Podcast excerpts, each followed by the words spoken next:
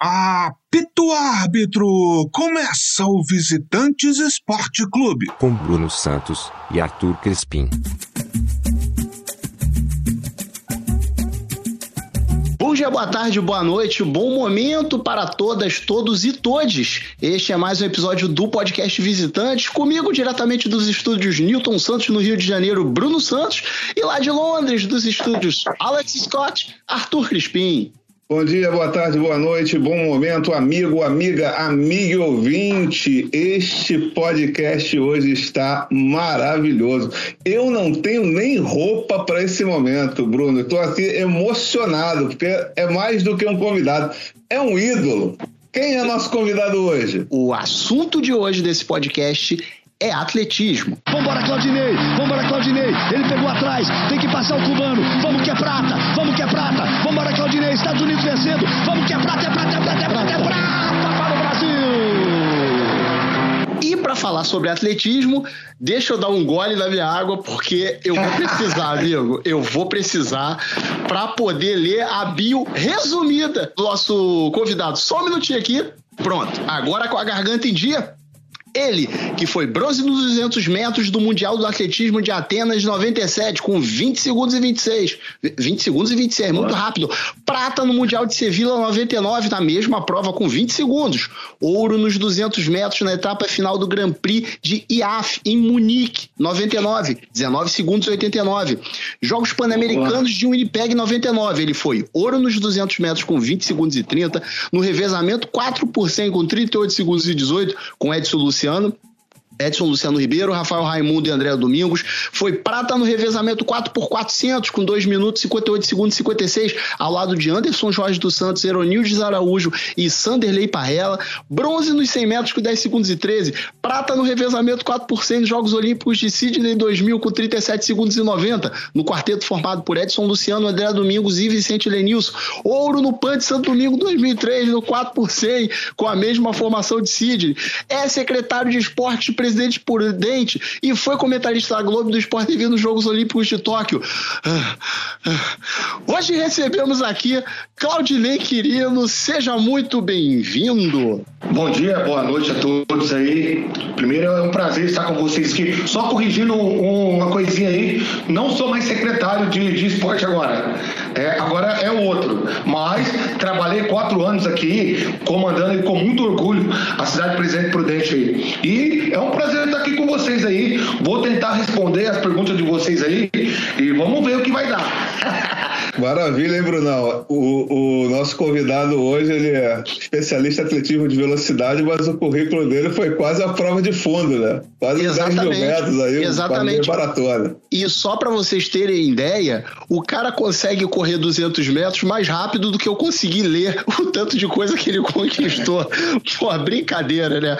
Mas vamos que vamos, vamos começar esse papo, né, não, Arthur? Com certeza. Claudinei, antes da gente começar a falar do esporte em si, você, além de ser um atleta magnífico, você também é uma figura humana ímpar. A tua história dá um, dá um filme daqueles indicado ao Oscar, assim. E eu queria saber para os nossos ouvintes também, como é que o atletismo muda a tua vida, desde a da trajetória no orfanato e o trabalho na lanchonete até o reconhecimento esportivo? Bom, então, é... vou começar lá de trás, né?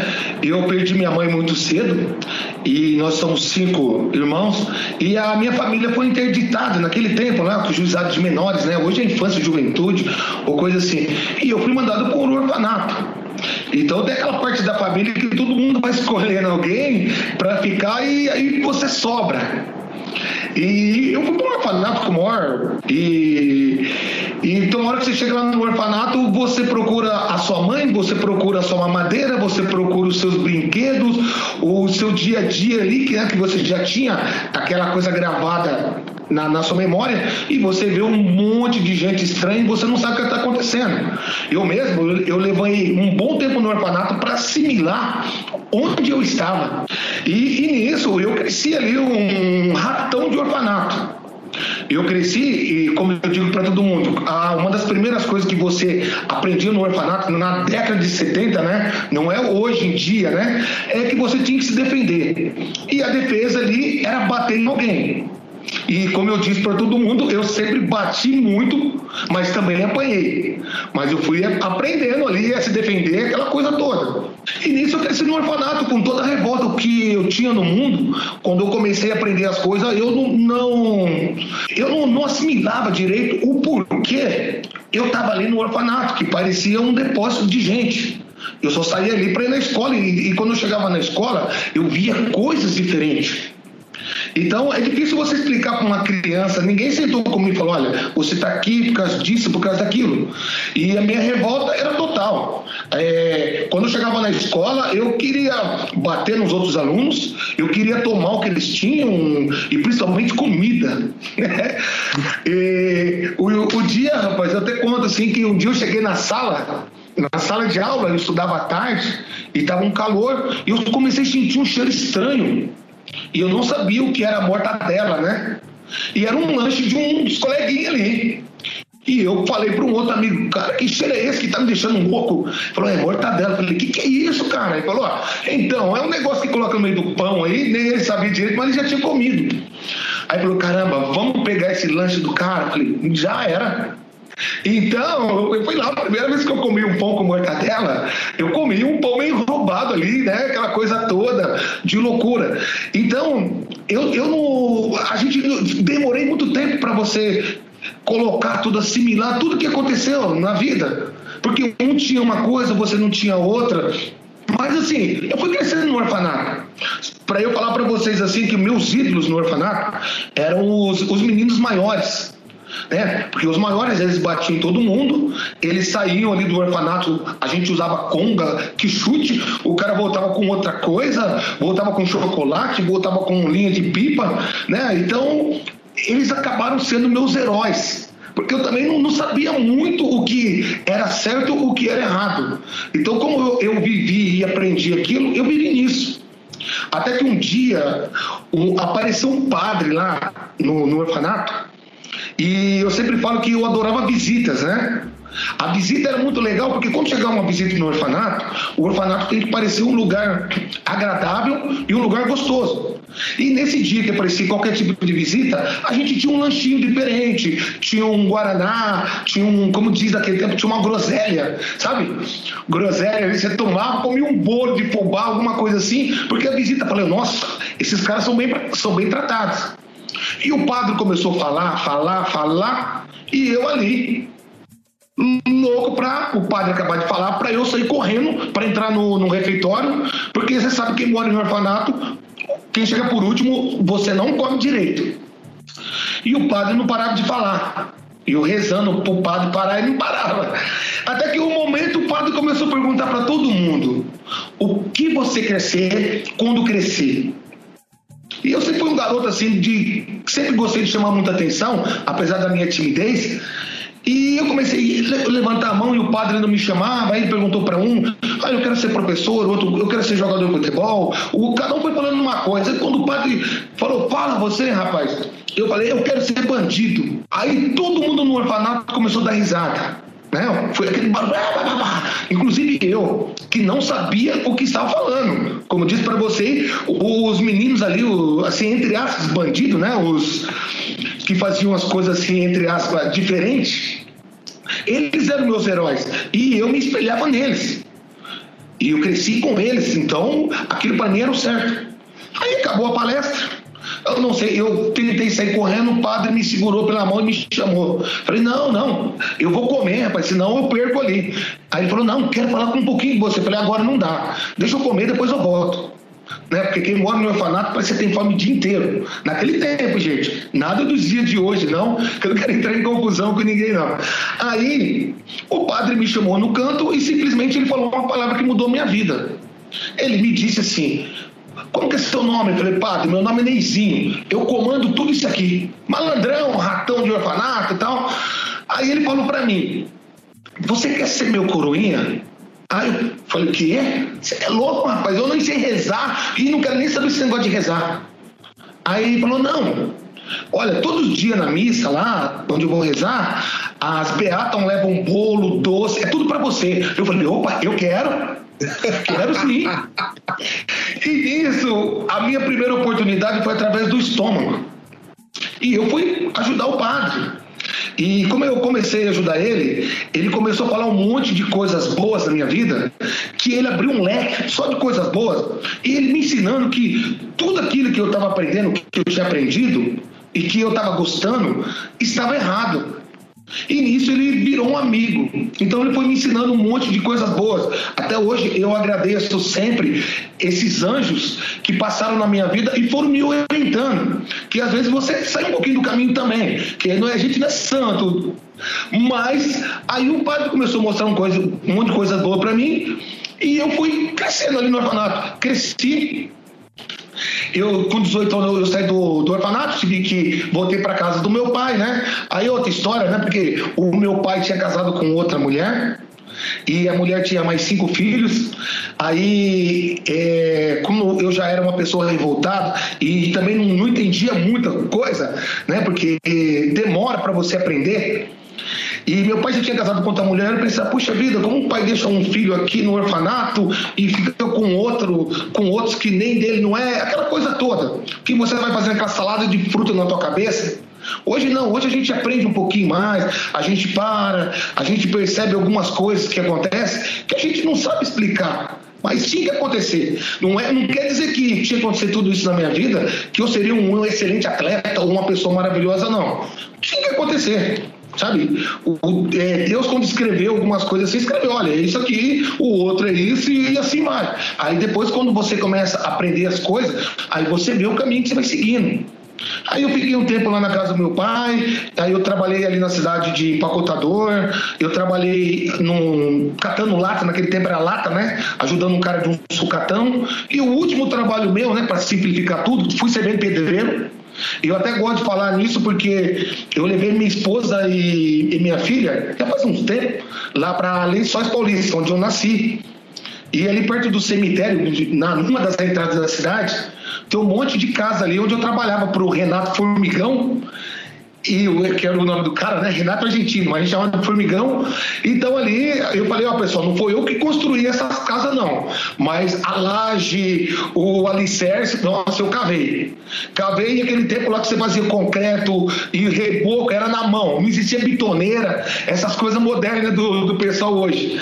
Então eu, eu falo pro, pro, pro, pra minha esposa, né? Minha esposa e minha, minha filha, né? Ela falou, ai, pai, é verdade? falei, é verdade, filha. Isso aqui mas aí o último trabalho meu foi no posto de estrada, né? Que ficou mais famoso. Eu trabalhava fazendo lanche. Aí eu trabalhava no posto de estrada, eu fazia lanche ali, foi do, do último emprego que eu trabalhei, e fazia lanche, normal. Era um restaurante chamado ali perto do, na rodovia é, Marechal Rondon. Antes de você chegar no posto da Brama em Agudos, ele chama Alto Poço Chapadão. E eu trabalhava ali fazendo lanche. E de um lado tinha a lanchonete e do outro lado tinha o restaurante, que era uma churrascaria. E nessa churrascaria tinha muitas garotas. Eu já estava com 19 para 20 anos ali e a mulherada não olhava para mim, cara. E eu tentava fazer de tudo para chamar atenção, sabe, molecão e tal. E a mulherada não olhava para mim e não tinha como. Até que um dia eu tô ali trabalhando, fazendo lanche, eu vejo que saiu um monte de garotas assim, saiu correndo e falou: Nossa, vem ver, vem ver, vem ver. E eu não entendi nada, aquele monte de mulher. Aí uma passou perto de mim assim e falou: Nossa, isso que é homem, olha que corpo maravilhoso. Aí eu falei: Quero ver. O que está acontecendo? Quando eu cheguei lá, sabe esses atletas que correm na rodovia, que você vê sempre na estrada aí? Aquele shortinho aberto aqui, camisetinha cavada, o cara ali, um negrão portão, é bonito, tá? o cara era bonito também. A mulherada babando no cara. Aí eu falei, o quê? Vou conversar com esse cara. Aí o cara ali acabou de tomar água e tal. Eu falei, amigão, vem cá. E aí, beleza? Falei, o que, que você faz, cara? Que você tem esse corpão bonito aí e tal, né? O cara falou assim, ó, eu faço atletismo. Eu falei, mas que negócio é esse? Aí ele me explicou, ó, são corridas, são saltos, arremessos, mas eu sou da parte corrida. Aí eu perguntei para ele, eu, posso fazer isso aí também? Ele falou, claro que pode, rapaz. Sabe, o pessoal do atletismo sempre é muito receptivo. Ele me explicou onde era a pista de atletismo e eu fui lá fazer atletismo. Eu queria ficar forte e bonito forte, eu até consegui num bom tempo. Agora, bonito, rapaz, não teve jeito. Não teve jeito mesmo. Então, eu entrei mais pro atletismo, mas assim, por vaidade. E de repente, quando eu tô treinando, aí o pessoal falava, começou a falar para mim: olha, o Claudinei, né? O pessoal sempre me chamava Ney. Ney, você tem talento, cara, você é muito bom. E naquele momento, eu já não queria voltar mais para trás, é, trabalhar na lanchonete. E eu via alguns atletas que eu comecei a conhecer, que eles tinham uma vida mais ou menos diferente. E eu, na hora ali, eu projetei aquilo ali para mim também. Falei, olha, eu não quero voltar a ser servente pedreiro, eu não quero voltar lá na lanchonete, e eu quero seguir esse caminho de esporte. E como o pessoal falou que eu tinha talento, eu comecei, até eu mesmo, não acreditava em mim, comecei a acreditar. E nisso, eu saí de Lençóis Paulista, eu fui treinar em Aracatuba, fiquei treinando lá com o treinador do Zequinha Barbosa, que é o José Santos Primos, que faleceu ano passado. E de Aracatuba, para não ficar muito longa a história, eu conheci o professor Jaime Neto Júnior, né? professor, mestre, doutor, PHD, o cara agora é, é o pica da galáxia aí. No, e, o, e o Jaime me trouxe aqui para Prudente. E aqui em Prudente é que a minha vida esportiva, eu comecei a me destacar mesmo. Claro que eu devo a todos esses treinadores que eu passei. Né? Todo mundo tem um pouquinho do meu sucesso, mas aqui com o Jaime foi onde aconteceu tudo. E eu, até hoje estou aqui em Presidente Prudente. Aí são esses títulos, né? Você já falou um monte, mas eu fui. Eu sou campeão regional várias vezes, do 100, 200, 4x4, 4x100. Sou campeão paulista, sou campeão brasileiro, sou campeão sul-americano, sou campeão ibero-americano, pan-americano. É vice-campeão mundial, vice-campeão olímpico, é, tenho cinco medalhas, acho que de Pan-Americano, e entre vários campeonatos que eu, que eu fui até hoje, entre diplomas, que é aquele papelzinho que a gente recebia, troféus, medalhas, deve ter mais ou menos uns 600 títulos. Né? E Morei um tempo nos Estados Unidos ali é, para competir, né? A gente ficava competindo e depois eu morei um pouco um tempo na Holanda, lá em Nijmegen, Judan, onde eu ficava ali fazendo uma temporada quando eu não estava competindo no Brasil. Conheço 43 países, isso tudo graças ao esporte. Então, eu devo muito ao esporte. E você perguntar, puxa vida, um garoto, né, no, que morava no orfanato, que tinha o sonho de ser um marginal, né? Não vou nem falar bandido, que é palavra, mas assim, eu sou bem, o meu linguajar é bem simples. Aqui, sou do interior e gosto de falar assim. E de repente o cara tá no mundo, de repente eu ganhei uma medalha no Campeonato Mundial, depois fui pro PAN, fui para as Olimpíadas. Então, essa é a magia que o esporte faz no, na vida de, de uma criança. Não só no atletismo, em todo tipo de esporte. Então, eu hoje eu devo assim, é, tudo que eu tenho é, é esse esporte mágico, né, que chama atletismo e oportunidades que me deram. Agora parei de falar, hein? Maravilhoso. É, eu queria dar só um pequeno destaque aqui, que é o seguinte: é, a gente fica, a gente está numa discussão eterna, sempre, ah, igualdade entre homens e mulheres e tal, não sei o que lá, as mulheres têm que ganhar igual, as mulheres têm que ter oportunidades e tal. A gente acabou de ver o um exemplo aqui de que as mulheres são a mola motora desse país. Porque se não fosse o Claudinei querer se aparecer marquina na frente da lanchonete, o cara não tinha ganhado isso tudo que ele ganhou. Então a gente tem que reconhecer que tudo que gira nesse mundo é em torno das mulheres, tenho dito. E as, as mulheres, assim, igual o pessoal fala no esporte, ah, o que você acha disso, Claudinei? Ah, eu, eu sou totalmente a favor das mulheres e igualdade para todo mundo. Eu sou um cara assim, se você perguntar assim, eu não tenho nada contra ninguém, não. Gente, você tem capacidade? Tem? Beleza, vai lá, prova que você é capaz. Todo mundo tem um direito e tem que ter oportunidade. Iguais. É isso, maravilhoso. Então vamos passar aqui para nossa segunda pergunta. É, nós tivemos, agora já entrando no atletismo em si, nós tivemos inúmeras medalhas no atletismo de velocidade brasileiro. Bronze em seu 88 com Robson Caetano, ah, bronze em Atlanta 96 com um revezamento 4 por 100 masculino, prata em Sydney 2000 com revezamento 4 por 100 masculino, que contava com você, e bronze em Pequim 2008 com revezamento 4 por 100 feminino. Medalha que veio e depois masculino. de uma condena e masculino. Medalha que veio depois de uma condenação de umas rivais lá por doping. É, era uma época com menos investimento do que hoje.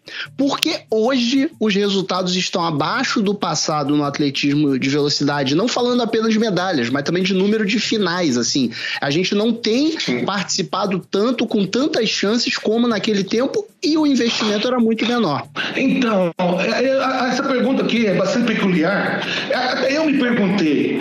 Assim, eu podia estar falando para você, pô, mas esses atletas hoje aí, eles não estão assim. Não, os atletas de hoje, nessa geração, eles são mais talentosos do que nós, com todo respeito aos meninos lá atrás. Essa é a opinião do Claudinei, tá? Eles são talentosos, o pessoal da velocidade, correndo 10 e 10 e 4, 10 e 10, 10 e 10, 10 e 20, 10 e 15, 10 e 11. Né? O, o pessoal arremessando, lançando, saltando. Eu, eu acho assim que é, é o momento. Assim, o investimento hoje é um pouco maior do que do nosso tempo. Claro, se você perguntar para qualquer atleta, mas ó, tá faltando investimento. Claro que a, a, tem investimento hoje da Confederação Brasileira, do, do Comitê Olímpico, do, da Caixa, né, sem fazer propaganda, mas tem que falar para o pessoal que ajuda o, o esporte. É, às vezes o atleta não está ganhando do jeito que ele gostaria, mas o investimento está acontecendo. Eu acho assim que é uma safra.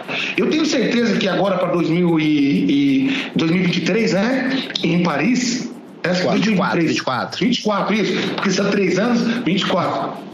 Eu tenho certeza que essa geração agora, o revezamento 4 por 100 masculino, o pessoal do 100 metros, do 200, o Darlan, o pessoal, eles vão chegar assim melhor.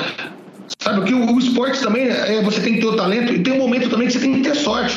Por exemplo, na prova do Thiago, se a gente for falar, o Thiago, todo mundo está fazendo os melhores resultados. O Darlan, na prova dele, do arremesso, todo mundo fez os melhores resultados. Então, é a safra que tem esse momento. Não quer dizer que nossos atletas não são talentosos. O Alisson no 400 com barreira. Fizeram o melhor tempo do mundo, bateram o recorde do Olímpico, bateram tudo. E o Alisson, correndo ali. Se ele estivesse na prova sozinho, ele ia ser o cara do planeta. Então, é a safra de atletas bons que tem, junto com nossos atletas brasileiros, que também são bons. Só que você sabe que às vezes nós somos é, bons aqui, você chega em outro lugar tem um cara que é melhor que você. É isso que está acontecendo no nosso país. Não são nossos atletas que são ruins. É que tem gente muito boa também. É, tem que sempre lembrar disso, né? Tem adversário, Sim, né? Ninguém corre sozinho, ninguém faz nada sozinho. E, e, tem espalhado, né? Eu lembro que na época do, do Claudinei, você tinha os polos lá do. do ainda era pré-Bolt, né? Você tinha o polo dos Estados Unidos e tal, e era raro você ter é, grandes velocistas fora desse polo. Tinha o Linford Christie ali no Reino Unido Sim. e tinha o Ato Boldon, que eu adorava esse nome, Ato Boldon, e ele era de o Ato Boldon de Trinidade, Maurice Green, o, o Frank Fredericks. Nossa, era um pessoal muito bom. É, e hoje em dia cada vez está mais amplo isso. Claudinei, vou pegar esse gancho e aí eu vou pelas minhas memórias. Aqui nesse podcast a gente costuma dizer que os, os é, apresentadores e a maioria dos ouvintes já tomou a vacina porque todo mundo é 40 a mais. Então eu vou na, eu vou na minha memória aqui o seguinte: antigamente, quando eu era moleque, era comum a gente ver a transmissão do Troféu Brasil Atletismo na TV aberta. Comum, domingão, sentava lá, via as provas todas, às vezes com convidados, na maioria das vezes só nacionais, e grandes nomes. Aí, pô, tinha você, tinha Zequinha Barbosa, tinha Alberto Guimarães, enfim, uma infinidade de nomes. Robson Caetano, a Sueli no lançamento de dardo, era, um, era muita gente. E, a, e tinha rivalidade entre clubes, né? E, e hoje em dia, talvez, assim, eu sou um leigo apaixonado por esportes, a gente aqui não é profissional. Mas hoje parece para mim, pelo menos, para nós aqui, que é muito restrito. Então, assim, eu queria te perguntar, já que você tem mais conhecimento do que nós, quais são os grandes clubes do Brasil hoje? Né? E há polos de treino para atletismo de velocidade? Porque, por exemplo, no Rio tinha o Célio de Barros. Para a Copa do Mundo e Olimpíada, Sim. quebraram o Célio de Barros. Não tem mais o Célio de Barros. É. Então, existem esses polos ainda de, de treino? Existem. E, em São Paulo mesmo, você tem o Centro Olímpico né? Centro Olímpico não só de atletismo, mas tem vários esportes lá. Você tem o Ibirapuera, que está com aquela briga se demole, se vai demolir ou não. Você tem é, em Campinas, você tem uma pista. Você tem o Centro Nacional do Atletismo hoje, que é na cidade de Bragança Paulista, onde a Confederação Brasileira está hoje. E em várias, várias outras cidades e outros estados, você também tem pista de atletismo que antigamente a gente não tinha. Né? Agora nós temos um polo muito bom no Maranhão, nós temos o São Paulo também tem o Pinheiros, nós temos em Campinas, nós temos aqui em Presidente Prudente, a pista de atletismo não está tão boa como antigamente, mas ainda está. O governo vai, vai, vai recuperá-la, nós temos em Bauru, então nós temos várias cidades. O que nós não temos hoje são aqueles grandes clubes que antigamente a gente tinha aquela briga. Antigamente a gente tinha uma briga ali de Eletropaulo, o Tacred, o Arpoador do Rio de Janeiro, o Vasco da Gama, o Flamengo, que vinha aquele timão, né? Hoje ainda tem o atletismo lá, a Mangueira. É, nós temos no sul lá, também tem no Paraná, mas não tem do, do jeito que era antigamente. Então hoje é bem menor. Londrina também tem um polo aqui maravilhoso de atleta. O Cuiabá tem. É, Sorriso também tem, tem um, um professor lá, o Lupin, faz um trabalho excelente com as crianças. Então a gente está crescendo, a gente está. É assim, você fala, pô, você está satisfeito com tudo? Falei, olha, eu não estou.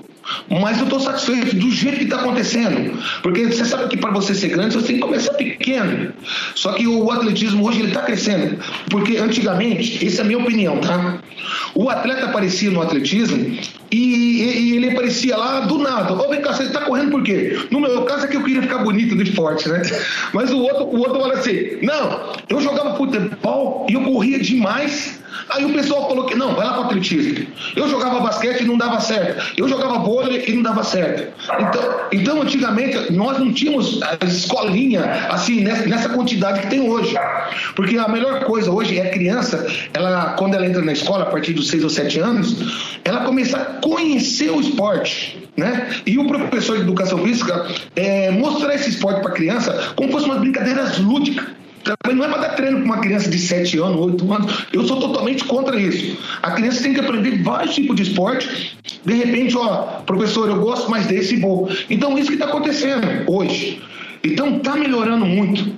Aumentou o número de pista, aumentou os patrocínios para os atletas. Igual eu falei para vocês, às vezes o atleta não ganha o que ele gostaria, mas está aumentando.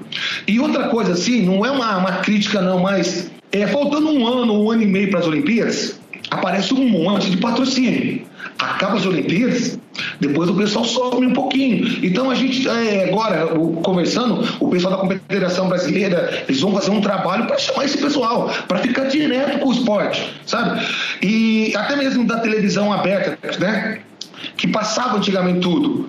E hoje, infelizmente, eu não sei como que é isso, se o atletismo ele vende, né, para televisão, porque você sabe que hoje tudo é dinheiro, né? Se, se tem um patrocínio de comercial que vai passar em X horário, tudo, mas eu acho que tudo é vendido, tem um preço, e às vezes hoje também ninguém quer passar nada de graça. Se de repente uma emissora vai passar o, o, uma competição e ele não achou um patrocinador, então às vezes ele não passa. E antigamente tinha o, o João Vitor Oliva, né? Ele era um apaixonado no esporte, ele trazia muito é, algumas competições e, e ele também chamava televisão. Então, o que está faltando aí, às vezes, é arrumar um patrocínio para poder passar também, porque tudo, tudo é dinheiro e todo mundo trabalha, precisa de, de uma coisa ajudando o outro. Eu gostaria muito que passasse mais atletismo na televisão. E está passando. E agora também nós temos um canal da Confederação Brasileira de Atletismo, nem estou fazendo propaganda, tá? Mas é pela internet que você também pode seguir algumas competições. A, a Confederação, a Federação Paulista de Atletismo também tem um canal. Então o pessoal procura lá no, no, no, no Instagram, procura no, no Facebook, eles têm um canal também que passa competição. Então, de repente, o amante do esporte ele quer ver o atletismo, procura lá na Confederação Brasileira, na Federação Paulista, né? Estou falando aqui do, do, meu estado. Claro que no Paraná também tem, no Rio de Janeiro. E aí você consegue é, seguir algumas competições né, nas redes sociais. É legal. Quando você fala de crianças e tal no esporte, eu me lembrei aqui por, que por um breve momento a minha filha ela treinou atletismo numa Vila Olímpica aqui no Rio de Janeiro, é, que tem, tem muitas vilas olímpicas aqui. Eu não sei como é que está a situação de, de manutenção, como é que está rolando isso nesse momento. É, teve um período horrível assim que abandonaram total. Parece que estão querendo é, reativar isso direitinho, mas ela fez atletismo por um tempo numa Vila Olímpica, só que aí teve que se mudar e tal, e aí ficou longe para ela ela e teve que parar. Mas lembro assim que quando o Arthur até pergunta se é acessível, dependendo do lugar até é. Você consegue ir para essas vilas olímpicas e Sim. tal. E aí você garimpa ali, né? Com certeza vai sair um, é. dois, de mil ali, sai um ou dois que dá pra gente é, fazer isso. O atletismo tem uma coisa bacana, quando você chega para treinar o atletismo, né? Você chega no centro olímpico, ou numa vila olímpica, ou numa pista de atletismo da, da cidade, criança, o, o, professor não é cobrado nada da criança. É diferente de alguns outros esportes que você tem que pagar, né? Então o atletismo, todo lugar que você vai treinar é totalmente grátis. A criança chega ali, ela pode chegar com, com short, com tênis, uma camiseta, né? Só você não pode correr de calça jeans e saia e de sapato de salto, de chinelo, mas tem crianças aí que eu, que eu vejo correndo até descalço. E depois você sabe que o, a comunidade do atletismo é muito solidária. Aí o pessoal ajuda, dá um tênis, é aquela coisa toda. Então é um esporte bacana mesmo. E acaba sendo um esporte que ele serve para tudo depois. A criança que começa a praticar o atletismo, depois ela pode ir para um vôlei, pode ir para um basquete, pode ir para qualquer coisa, qualquer esporte.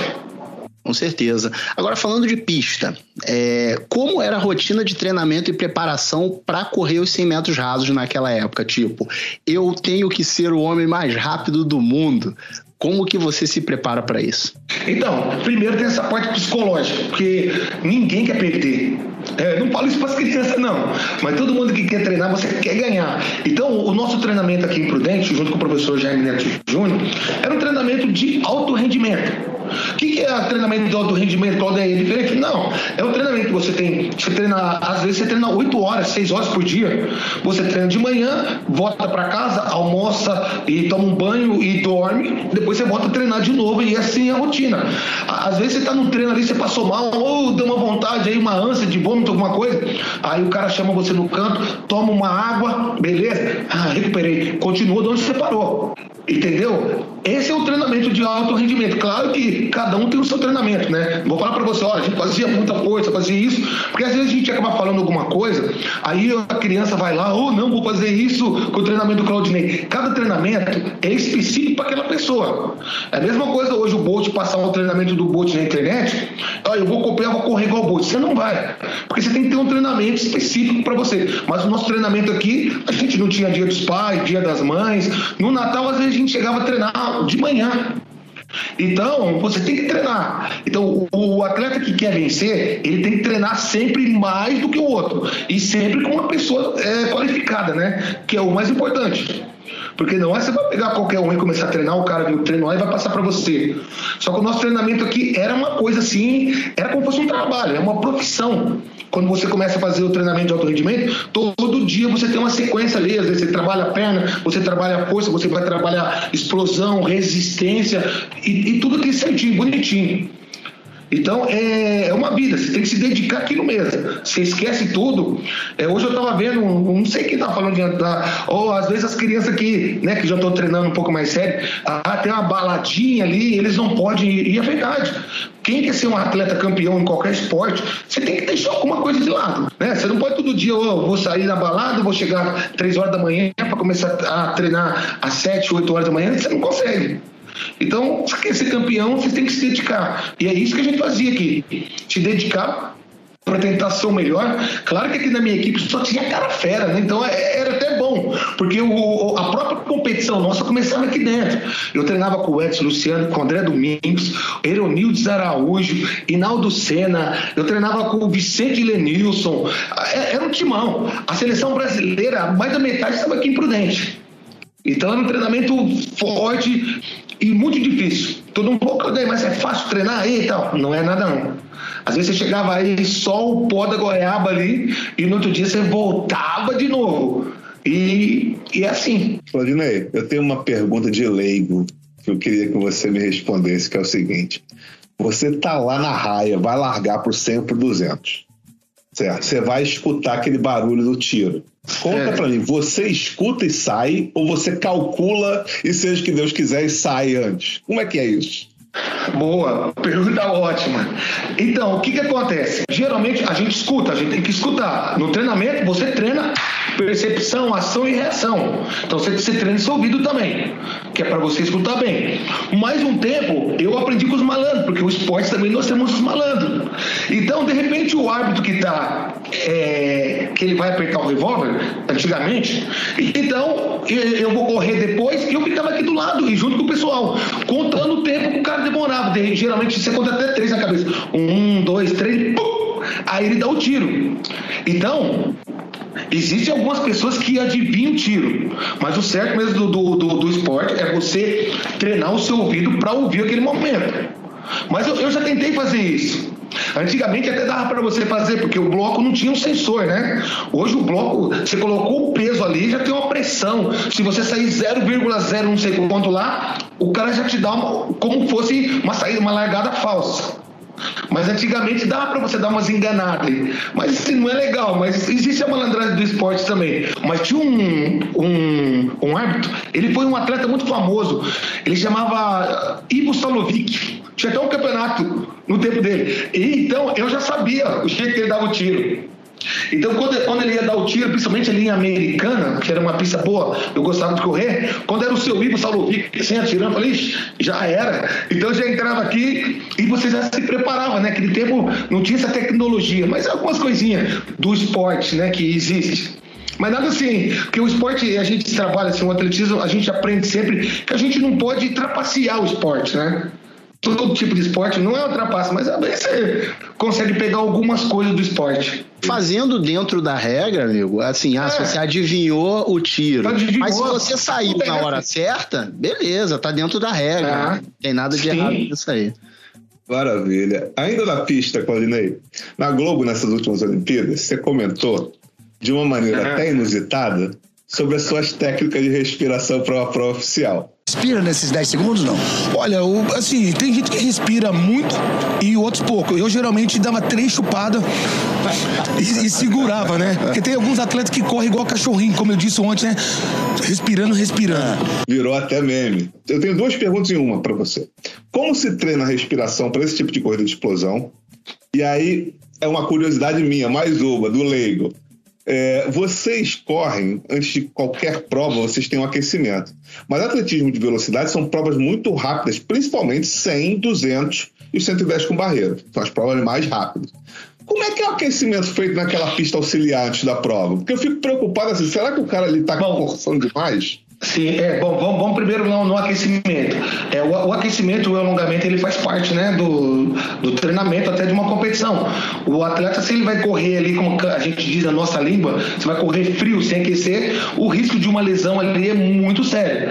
E na parte de, de velocidade, principalmente nossa, é, você tem que tá, entrar ali na pista ali é, esperto.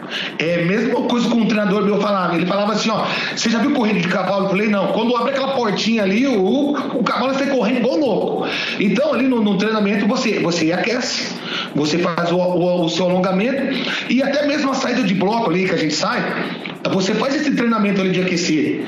E tem alguns atletas que você fica ouvindo música, simulando, né? Simulando o que você vai correr, do jeito que você vai correr, o jeito que você vai sair baixo, tudo, a sua respiração. Você tem uma imaginação ali também. Aí você vai aquecendo o corpo tudo certinho, para você chegar ali você tá a ponto de bala. É, sobre lá, as três chupadas, né? No, que você tá falando do, do negócio. É, ho- hoje, assim, sei lá, rapaz, o povo tem uma conotação muito sexual, né?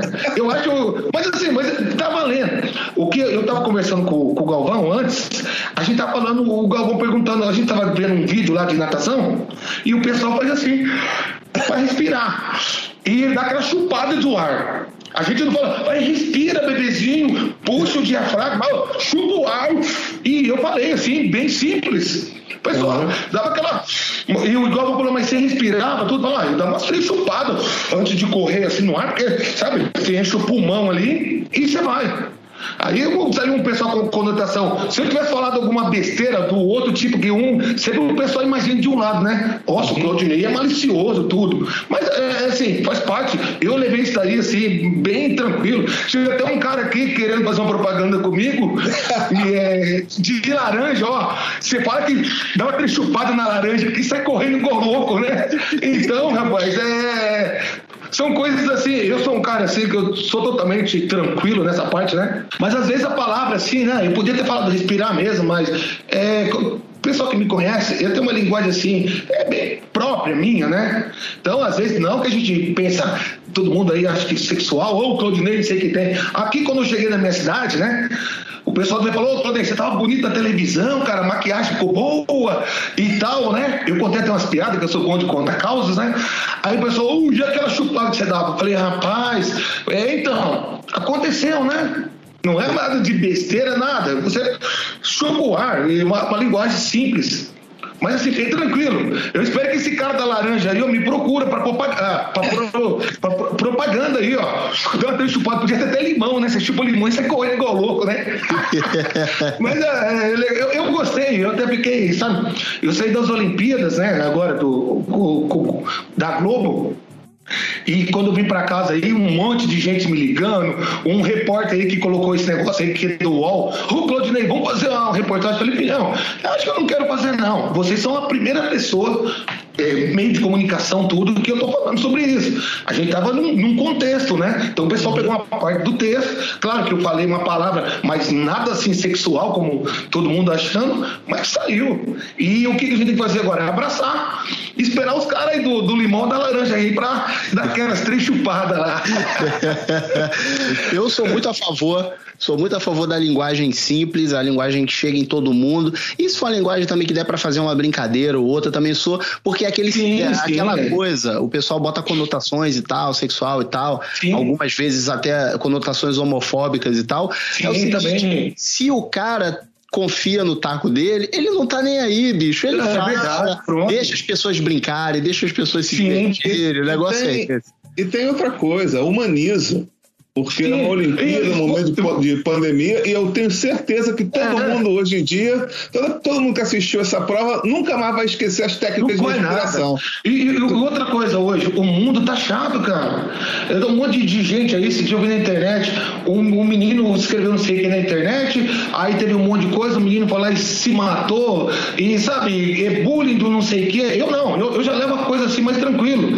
Então hoje a gente tem que falar, poxa vida, é, vamos viver um pouco mais com amor. E, igual o pessoal tá fazendo negócio aí, eles dão risada aqui para mim, falam, opa, beleza. Às vezes eu chego aqui no pessoal já passa assim, ó, três. Aí os caras já sabem. Eu, eu dou risada. Sou um cara assim, que algumas coisas acontecem comigo, acho que não é por acaso não, porque se eu fosse um cara é, que ficasse é, bravo, revoltado com alguma coisa tal, e, e até mesmo, você trabalhando numa emissora como a Rede Globo, se eu tô com uma conotação assim, sexual ou homofóbica, alguma coisa, eu ia ser o primeiro a sair fora do ar né? Então hoje o mundo não admite mais é, algum tipo de coisas é, desse tipo, né? Ofensas ou alguma coisa não dita. Mas Exatamente. tá valendo aí. Exato, exato. E é aquilo, desde que seja com, desde que seja com respeito, Sim, que você exato. não esteja desrespeitando ninguém, ofendendo Sim. ninguém, é. aí estamos aí para brincadeira mesmo. Pô, o respeito cabe em qualquer lugar do mundo. É a única coisa que abre todas as portas do mundo, essa palavrinha pequena chamada respeito. Exatamente. Agora, especificamente sobre Sydney 2000, a medalha de prata no revezamento. Como que foi a preparação da equipe para surpreender os adversários não só na velocidade, como também na passagem do bastão, que deve ser uma coisa dificílima você passar alguma coisa para alguém enquanto correndo e a pessoa nem tá olhando direito, só tá com a mãozinha para trás, não é só muito difícil. É, e você foi o último a entrar na pista. Você poderia nos dizer a sensação naqueles aproximadamente 30 segundos do qual você ainda não participa da prova, que você ali tá só esperando e como virar a chave para correr os 100 metros finais e fazer aquele sprint para conquistar né, o, o, teu objetivo? Bom, a, a, vou, vou, começar pelo revezamento. O revezamento, antigamente, ele, nós, nós, tínhamos uma passagem assim, é diferente. O atleta olhava um pouquinho para trás né, e você virava um pouco o tronco e bloqueava um pouco o seu centro de gravidade. Aí o professor Jaime Neto Júnior, ele inventou uma passagem aqui do lado, você não precisa esticar a mão lá, igual você vê filme, o cara com a mão assim, aí você coloca a mão do lado e o atleta não corre mais um atrás do outro, ele corre do lado. Então foi essa passagem que surpreendeu o mundo, porque nós não éramos uns, uns atletas tão rápidos, só que a nossa passagem de bastão era muito rápida. E a gente treinava todos os dias. Né? Treinava aqui, eu não sei se vocês lembram que em 2000, em 2099, a nossa pista de atletismo aqui em Prudente era de placas, chamada Robertan. Então as placas começaram a sair todas. E aí a gente foi num- numa cidade aqui do lado, que eu sempre agradeço, uma cidade chamada Álvares Machado. E essa cidade tinha uma pista de terra ali, o prefeito da cidade deixou a gente treinar lá. Enquanto o mundo inteiro estava treinando em Mondo, Lisotan, Robertan, não sei o que lá, nós estávamos treinando na pista de terra. E o Jaime Neto sempre falava assim para nós, ó, vamos treinar e depois a gente reclama. Então a gente treinava numa pista de terra ali e depois a gente começou a reclamar, né? Mas assim, treinava, porque o Jaime, assim, ao meu ver, ele era o cérebro e nós éramos as, as máquinas. Então ele colocava rumo em nós. E uma coisa também bastante interessante Machado, aqui na, na cidade de Machado tem uma festa ali, aqui no interior tem muito festa do peão, de rodeio, essas coisas. E um dia a gente chegou para treinar ali, a pista inteira de atletismo assim, que tinha um campo no meio, tava cheio de barracos ali de uma festa. Nunca mais esqueci o nome da festa, chamava Facã, né? Feira Agropecuária, não sei o que lá, de Machado. Aí o- o- a gente conversou, como a gente vai treinar? Aí conversamos com um cara lá do parque, né, que era o chefão lá. Ô, a gente tá treinando para as Olimpíadas, cara, e a gente tá tal, tal. A gente precisa correr aqui os 400 metros. Aí o cara falou assim, ó, eu vou tirar aqui essas barracas de pipoca, barraca de bexiga, aqui de- de- desses 100 metros, porque o resto não dá para tirar. Tinha um rodeio, tinha roda gigante, tinha algumas coisas pesadas. Vocês conseguem treinar só nesses 100 metros? Ele falou, ó, conseguir não consegue, mas nós vamos treinar. Então, a gente treinou ali também, só nesse pedacinho. Aí depois que a gente foi pro. A gente saiu daqui treinando na pista de terra.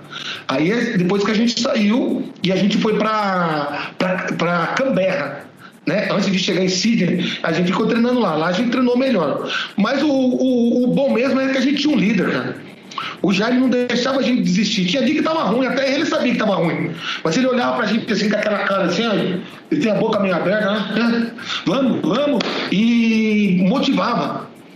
E foi isso que, sabe, eu não era melhor que o André, nem melhor que o Edson, nem o Edson melhor que eu, nem o Vicente, nem nada. Mas um pouquinho de cada um. E tirando a nossa vaidade, porque fora do revezamento, nós éramos todos adversários. Então, quem que é o melhor, Claudinei? É você que é o melhor que fechou? É o Vicente que é o melhor que abriu? O Edson que é o melhor que correu a reta? O outro correu a curva? Não. Foi um pouquinho de cada um. Demorou pra gente assimilar isso. O que o nosso time tinha lá naquelas Olimpíadas de diferente era a união e a gente se doou pro time mesmo. A gente ficou uma coisa só. Agora você perguntou naqueles 30 segundos ali que eu entrei na pista ali, a primeira coisa que eu senti ali era medo. A minha perna fazia assim, tremia. A minha mão suava, pingava. Não sei se você assistiu o vídeo completo meu, eu passava a mão no chão assim, para a mão ficar um pouco áspera, para poder pegar o bastão na hora de receber. Porque eu estava parado ali, eu assistia todo mundo. Então eu fico ali na posição, eu vejo o Vicente saindo, vejo o Edson. Quando o André tá pegando o bastão, é que eu vou me posicionar para sair. Dava vontade de ir no banheiro. Aí naquela hora, você fala assim: ó, eu treinei, eu me preparei. E o, o medo de, de errar é muito grande. A pessoa ali, se cai o bastão na minha mão ali nas Olimpíadas, eu vou ser lembrado do resto da vida é aquele atleta que derrubou o bastão. Mas aí, graças a Deus, deu certo. E quando eu peguei o bastão ali, lembra como fosse hoje. Eu peguei aqui, do, do meu lado direito, tava o Maurice Green. O cara era um bolt do mundo. O recordista do mundo, o cara mais rápido. E do lado de dentro tava o Fred Maiola, que era um cubano. Aí, o que, que eu fiz? Eu apaguei o Maurício Green. Eu falei, se eu for correr atrás do Maurício, o que, que vai acontecer? Eu vou travar e, vou perder tudo. Me concentrei só nesse cara aqui, porque o outro, eu não ia alcançar nunca. É, o, o, o cara já era bom, ia estar na minha frente, eu fazer mais o quê? Rezar pro cara cair? Não, não podia, né? Mas foi isso. Mas assim, todo mundo pergunta, ó, Claudinei, mas você não tem medo? Você não fica com, com frio na barriga? Não dá? Claro que dá. Mas só que na hora ali você esquece. Mas você entra ali, às vezes a perna puxa sozinho, dá aquela tremidinha assim. Mas isso é normal. Você não pode deixar isso aí para dentro da prova. Entrou ali dentro, concentra, né? Aí pronto, aí você vai, faz o que você aprendeu. Inclusive, essa, essa prova deu, deu origem também, além da performance magnífica do Brasil dentro da pista, uma das narrações mais icônicas da história das Olimpíadas, que é a narração da prata, né? Que é maravilhosa. Rapaz, quando eu, tô nos estúdios da Globo, o Encontro Galvão, que já gravei várias coisas com ele, eu, eu fico arrepiado só de ver o Galvão. E eu vi que ele escreveu num livro, né, que teve três narrações, né? A mais importante na vida dele foi o É Tetra, é Tetra! E tem a Ayrton Senna do Brasil e É Prata, é Prata, é Prata. Rapaz, a gente entrou para a história de um dos maiores locutores né, é, do, do, Brasil. E aquele ali parece que é um hino, não, um hino para gente. Quando eu escuto aquele ali, às vezes eu, eu saio para ministrar palestra aqui para as crianças, o pessoal me convida, eu vou lá. Oh, vocês querem escutar a conversa? Você está com o cara certo. Aí, aí eu me emociono, eu vejo aquele ali, a musiquinha, tudo. Ah, foi um momento mágico. Eu acho que aquele dia ali, é claro que todo mundo quer ganhar, né? Nós também queríamos ganharmos. Mas o, o segundo lugar ali para nós foi mágico. Foi mágico. Prata é muita coisa as Olimpíadas. É muita né? coisa. São 10% apenas dos atletas que vão levam a medalha para casa. Né? É. Claudinei, uma pergunta baseada na tua experiência. Você, você, já viu que a gente é leigo, então a gente gosta das perguntas Não, diferentes. Mas as perguntas estão pesadas, hein, filho? Não, perguntas inteligentes. É, no atletismo de velocidade, algumas vezes a gente vive dinastia. A gente teve, por exemplo, Bolt nos 100 e 200. A gente teve o Michael Johnson nos 200 e 400. Mas, assim, eu não lembro, pelo menos, né? E eu acompanho desde a época do Carl Lewis.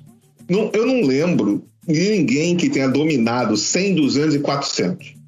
É possível isso, ter um corredor dominante 100, 200 e 400 ao mesmo tempo? Olha assim, é, bom, possível é. Eu também, eu nunca vi o cara, por exemplo, o cara que corre 200 e 400, ele não corre 100.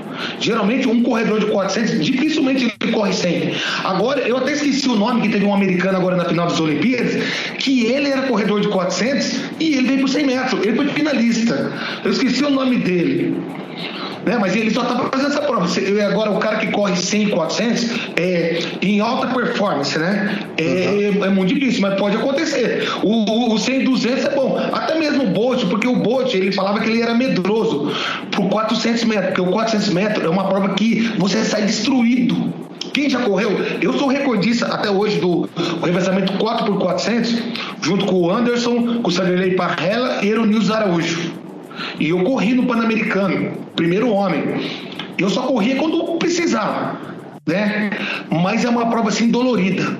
É, para mim é uma das piores provas do atletismo assim, de cansaço. Que você chega destruído. Você pode ver que os atletas chegam, você fica quase um dia sem poder andar assim. Mas eu, eu gostaria que tivesse, sim. Igual tive a menina lá do, da Holanda, né? A Sivan Hassan. É, ela queria ganhar o 10 mil, o 5 mil e o 1.500. E ela tentou, pelo menos ela medalhou em tudo. Mas é possível sim, o atleta tem que estar muito bem fisicamente e psicologicamente também. É, eu acho que é assim, é porque a gente fala em metros e tal e a gente não para pra pensar, mas o cara que corre 400 metros na porrada, o cara tá correndo quase meio quilômetro, tipo, correndo pra cá, meio quilômetro. É coisa demais, bicho, não dá, eu vou, se eu é. andar 400 metros eu já fico cansado, porra. Não, e o, e o 100 metros, o 100 metros, você imagina, você vai correr três vezes e uma velocidade constante. Você não pode sair devagarinho assim. Não, você tem que sair já no, no gás. E chegar no gás, né? Você pode ver que no finalzinho, na prova do 400, é uma coisa muito pecu peculiar. Os atletas eles chegam assim, fazendo careta, quase nadando, porque o cara já deu tudo que ele tinha. E é uma prova muito desgastante. Com certeza. Agora, conta pra gente um pouquinho. Agora vamos sair um pouco aqui do atletismo, vamos sair das Olimpíadas de Verão, vamos passar um pouquinho para Olimpíadas de Inverno que você teve. É, é, você passou por uma aventura na sua vida, é, é um, um uma nova experiência, vamos dizer assim, quando você. Burrada, burrada que eu fiz. Não, eu fiz. Quando você foi disputar lá as Olimpíadas de Inverno no bobsled. Conta pra gente um pouco Foi. disso. Foi a decisão pra participar disso e como foi essa experiência, né? Então, eu, eu tenho uns meninos lá, o Bim, o Dilate, tem até o Fábio, né, que mora no, no Canadá hoje. Eu sempre falo com o Fábio quase todas as noites. E o pessoal do Brasil lá do bobsled é um esporte muito bom, esporte tranquilo, né, pra quem gosta. E o pessoal, pô, Claudinei, você foi lá pra quê? Eu tinha parado do atletismo e eu recebi um convite para ir pro bobsled. E o, o Erickson Marmelon, sei lá, um cara sem nome em inglês, que era presidente, ele me convidou. Eu falei, cara, não vou não. Isso, esse, esse mesmo. Aí ele me convidou, falou, mas ué, eu não quero mais saber de correr, não, Claudio, você é forte, você. A maioria do pessoal ali do atletismo, eu falei, eu sei, mas você só vai para chamar atenção, para ajudar a divulgar o esporte. Falei, só isso? Falei, só. Aí você vai receber um salário de não sei quanto, e aí você vai entrar para a história. Se a gente se classificar, você vai para as Olimpíadas também. Aí eu falei, bom, acho que é uma coisa interessante. E nisso, eu fui. Aí eu saí aqui do Brasil, nós fomos para Calgary. Aí nós ficamos treinando em Calgary, depois nós fomos pro- ali nos Estados Unidos, Salt Lake City, né? E em alguns lugares treinei. Só que eu treinei e, e eu, eu não corria, eu era reserva. E até então, cheguei nas Olimpíadas com status, todo mundo me procurava lá em. Foi na Itália, né? Aí o pessoal me chamava, ô Claudinei, vou dar entrevista. Eu falei, cara, eu tô, tô aqui, mas o- o- os craques são os caras aí. E nisso lá comecei todo dia conversando, eu- e vai, vai, vai. Aí eu comecei a passear um pouco na cidade, porque eu sabia que eu não tinha um compromisso ali. Ia treinar, mas eu não ia correr. É a mesma coisa você ser o terceiro reserva de goleiros. Você nunca entra, cara, nunca. É muita zebra. E tô lá passeando lá. Eu até saí com o pessoal da, da, da Juve, né, da Juventus. Puta, o, tem aquele cara lá, esqueci o nome dele, 2006. O Emerson, é o Emerson. Ele tava lá no- numa boate lá, os brasileiros. Fui lá conversar com ele, né? Ele jogava na Juventus. Eu acho que é o Emerson mesmo. Aí fui lá, tava na boate, fiquei lá à noite lá e voltei pra vila. Quando eu volto na vila, tinha um pessoal do COB lá na, na porta do meu quarto. Falei, caramba, será que eu fiz alguma coisa de errado? Aí o cara falou assim pra mim, o Edson, que era o chefe lá de missão, ó, o Nusman tá chamando você lá na sala dele lá. Falei, beleza, peraí, vou só trocar de roupa e vou lá. Aí cheguei ainda lá, o Nusman sempre me atendeu muito bem, sempre dando risada. Ô, Claudinei, não sei o que tem. E eu suado igual um porco. Falei, o que tá acontecendo, rapaz? Aí ele falou assim pra mim, ó, você tem estrela. Falei, hã? Cara, sua estrela brilha em qualquer lugar onde você vai. Aí comecei a passar mal já. Aí eu não entendi. Você vai ser titular, rapaz, amanhã. Aí aí eu quase desmaiei. Eu quase desmaiei. Tava frio, esquentou. Eu falei, não, ô, ô Nusman, não vou não, pô. Eu sou o segundo reserva. Não, rapaz. Teve um menino aí que não pôde correr e o outro foi pego no doping, então você não, não pode falar. Então ele já tá voltando pro Brasil e você vai entrar. Ó, que é sua estrela, rapaz. Falei, sai com aquela cara de tacho assim, ó. Aí cheguei no quarto passando mal, os caras não sabiam o que, que era. O que, que foi, Ney? Falei, ah, teve um, um, um dos nossos atletas que foi pego no doping e eu vou ter que entrar. Aí, aí o Nusa toda hora que passava pra mim, falou, ó, você tem estrela, hein? Eu falei, só se for estrela do mar, fico bem no fundo. E nisso, rapaz, claro que eu tava treinado. E eu fui, fui competir. Cheguei lá, a gente fez tudo bonitinho. Eu entrei no carrinho. Ó, eu, eu não sei se vou falar se, se é mais ou menos. Entra no carrinho, bonitinho, pulando. Não sei se eram 20, 25 ou 20 e poucas é, curvas, né? Assim, pra baixo, vai, o loop, força G, força centrífuga, aprendi tudo lá. Aí tô lá, o nosso carrinho bateu. Bateu e o carrinho vem de lado aqui, ó. Aí tem uma regra. Se você não atravessar a linha de chegar, se o carrinho parar antes, você está desclassificado. Se ele passou, você continua de outro. E olha, o carrinho virou assim, ó. Aí eu foi devagarinho falei, beleza, não vai passar. O, o carrinho passou igual um quiabo. Deitado assim, ó, de lado. Aí, rapaz, eu, eu, eu, eu, já saí do carrinho pé da vida, assim, ó. Eu sou medroso, sou medroso mesmo. Saí da vida, falei pro piloto, assim, porque a culpa, assim, não, é de ninguém. Mas, assim, na frente, pra, pra o pessoal entender, tem um manche. Então não existe aquele negócio do Jamaica vai dizer todo mundo para direita, para esquerda. Isso aí é só filme. O cara mesmo é o piloto. Aí eu falei para ele, oh, que coisa é essa, rapaz? Tá louco? Aí, vamos, calma, calma, Claudinei. Eu já sei onde eu errei, cara. Agora eu vou acertar. Aí eu falei, ah, acho que eu não vou mais não. Falei, não, não tem como você não ir mais. Não tem mais ninguém. Aí eu falei, tá bom, vamos, né? Aí me preparei tudo lá. Eu, eu tava de terceiro homem. Quando eu, eu tava empurrando assim, ó, cabeça baixa, quando eu olhei, todo mundo já tinha entrado. E eu aqui no meio falei, filha da mãe! Encaixei meu corpo assim, aqui, ó, do jeito que deu, porque eu sou grandão pro cockpit, né? Aí eu falei, beleza, eu vou contar as curvas. E quando chegar na 14, eu vou segurar com mais força. Porque foi onde o cara bateu. E eu aqui, ó. E contando, contando. Quando chegou no 14, eu falei, bom, vou até 15, vai que eu contei errado, né? E nada. Aí eu relaxei, né? Que eu tava na, memorizando. Cada friozinho na barriga eu achava que era uma curva, né? Aí o carrinho me bate de novo. Bateu, bateu, e eu falei assim, ó, Deus, por favor, por favor, não deixa passar a linha, por favor, Deus. Comecei a rezar. Aí o carrinho passou a linha de novo. Falei, agora eu não vou mais. Agora eu não vou mais, porque agora eu, eu, eu falei pros caras, pelo amor de Deus, gente, eu não aguento.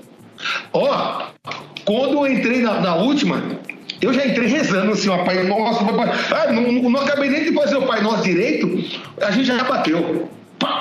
Aí a gente não terminou, né? Aí eu lembro que eu estava no chão assim, colocaram aquelas bandeiras vermelhas, né? Quando um acidente é um pouco grave. Mas assim, eu estava com um pouco de sangue assim, mas é, é, é, acho que era da mão do, do piloto, assim, que. Coisa simples. Aí machuquei as costas, tem uma queimadura aqui, né? Aqui no, no, no, no braço, meu capacete tá aqui ainda, tudo afundado. Aí fui no hospital lá, fiz os procedimentos, deu umas enroladas. Minha mulher estava aqui no Brasil, quase morreu. E ela não conseguia falar comigo lá, né? Que o celular tinha, mas não era é, é, essa quantidade, dessa facilidade que tem hoje.